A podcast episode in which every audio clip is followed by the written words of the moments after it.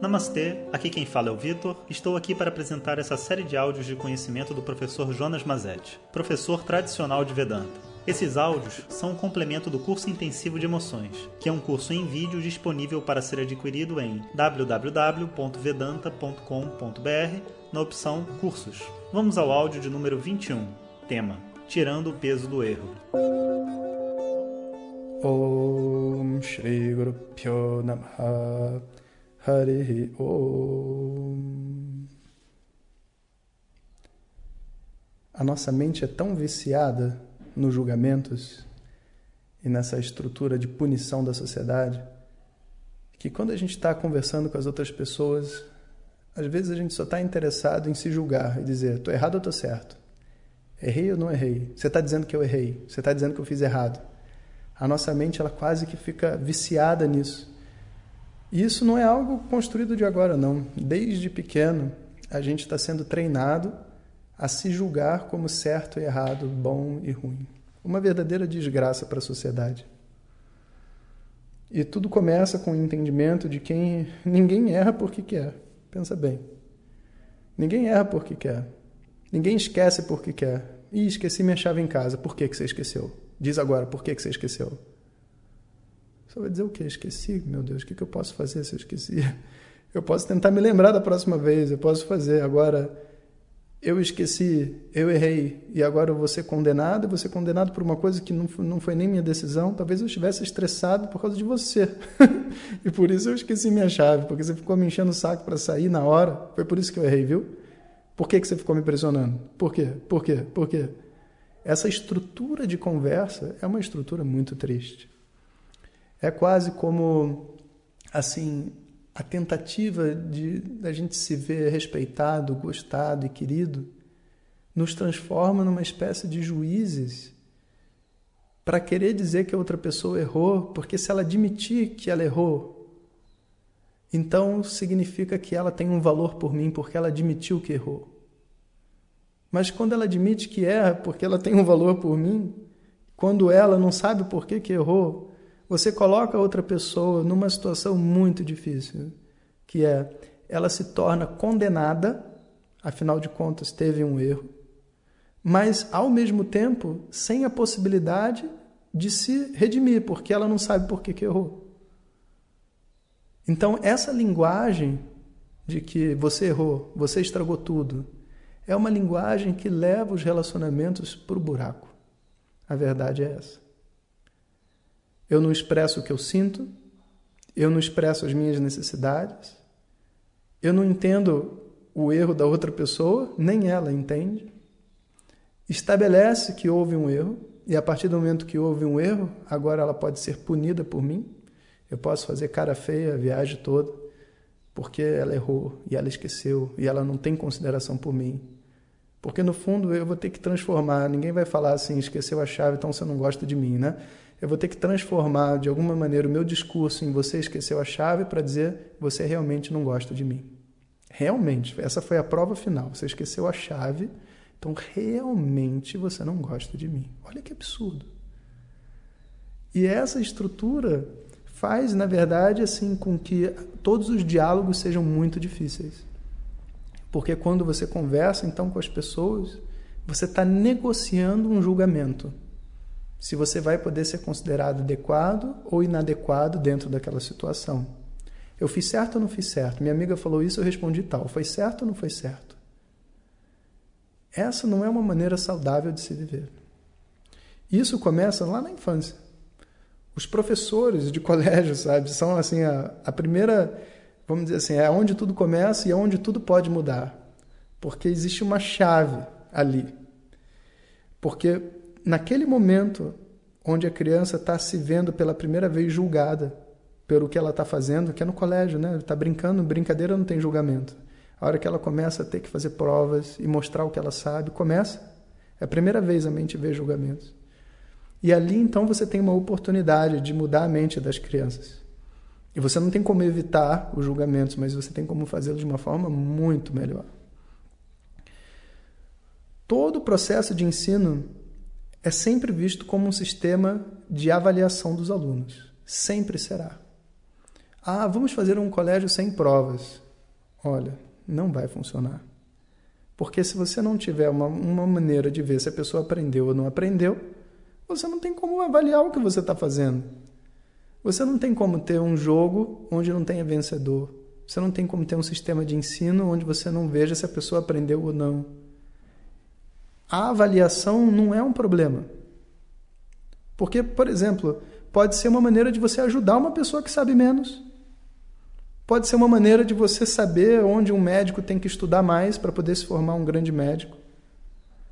Toda a questão é quando a estrutura de avaliação está impregnada por uma linguagem de, de certo, errado, bom e ruim.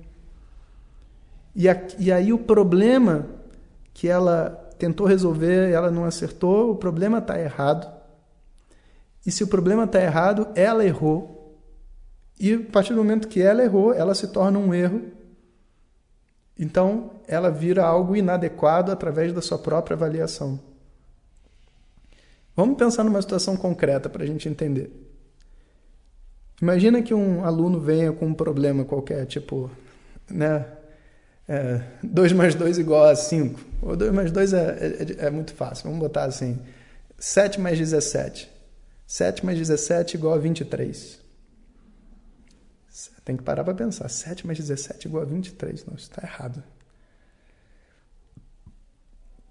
Então, existe uma, um exemplo que o professor Marshall dá muito bonito, que ele fala assim, imagina esse exemplo, né? 7, 7 mais 17 igual a 23. Ele, e você vai dizer assim, olha, é, eu, eu, não, eu não consegui entender como é que você conseguiu esse resultado 23. Estou um pouco confuso. Eu, eu, eu, fiz outra, outro resultado. Pessoal, esse professor é um professor lúcido. Né? Ele não está julgando certo, errado, bom e ruim. Isso não importa. Ele só está informando: olha, eu obtive um outro resultado dessa equação. Aí o garotinho que estava né, começando no colégio, né, seis anos de idade, começou a chorar. Ele perguntou: por que, que você está chorando? Imediatamente o garoto responde: porque eu errei. Olha isso. É assim que a nossa mente funciona. Eu estou chorando porque eu errei. Olha o peso que o erro tem desde a infância. E naturalmente esse valor ele vai subindo, vai subindo, vai subindo e você constrói então adultos que não podem errar. Que não podem errar. Então a todo momento as pessoas vivem com medo do erro e com a culpa, porque elas sabem que erram. E vão dizer meia culpa, eu não sou perfeito, viu? Você não tem um pai perfeito, você não tem uma mãe perfeita. Nós não sei que, tal, bababá. E todo mundo escondendo seus próprios erros, né? E, e quando a, a gente se julga como errado, a gente se autocondena e dói. Imagina uma criança dizer eu errei. Por que, que você está chorando? Porque eu errei. Como se errar não fosse uma coisa normal e natural. Um professor poderia ter usado uma linguagem destrutiva, dizendo: pô, você errou. Ah, não acredito, errou de novo, Fulano. Poxa, Miguel, de novo você errou. Sabe? É, é uma estrutura de condenação. Você está mostrando para ela: olha, o erro tem um peso. Sabe? E ainda é pior quando o professor faz piada, né? Errou, aí põe, uma, põe zero e põe uma carinha feliz, assim. Duas bolinhas, né? 0,0 e uma boquinha, ó. Errou, né? Se deu mal. Ainda está ensinando para a criança o prazer sádico de ver o sofrimento da outra pessoa. Mas a verdade é que se você errou, se é que você errou, eu só estou vendo isso porque o meu resultado é diferente. E eu posso colocar para você que a realidade é diferente de outras formas. Muitos alunos têm dificuldade para conversar, às vezes, com esposa e marido que tiveram uma formação é, na sua formação pais muito autoritários e que hoje eles sentem uma necessidade enorme de dizer que estão certos o tempo inteiro. E quando você vai conversar com essas pessoas e diz, olha, não, isso aqui não está certo, imediatamente o ego delas responde e briga para provar que está certo, mesmo estando errado, mas porque não posso estar errado. E muitas vezes é, a sugestão que eu dou é troca de linguagem não declara o erro, porque essa palavra erro, ela está sendo conduzida por um peso de anos e anos e anos de dor. E você está usando a palavra errada. Na nossa sociedade, por exemplo, né, a gente tem esse, a minha esposa é judia. A gente tem esse, os judeus têm muita dificuldade, por exemplo, com o símbolo da suástica, porque foi utilizado por Hitler. Só que a suástica existia na sociedade milhares e milhares de anos antes. Ele faz parte da, da tradição védica, tradição hindu. Suástica significa aquilo que produz swastama, paz. Mal utilizado, símbolo mal utilizado. Eu vou agora utilizar esse símbolo para me comunicar com esse grupo de pessoas, para quê? Só para fazer eles sofrerem por uma coisa que não tem nada a ver. Tem tantos símbolos, escolhe outro, põe om. Tira suástica, põe om. Vai dar no mesmo. Tira o erro, tira a frase, você errou, e coloca uma pergunta para ela. Se você está dizendo que, que isso é assim, é, é, eu não entendo por que, que tal coisa então é assado.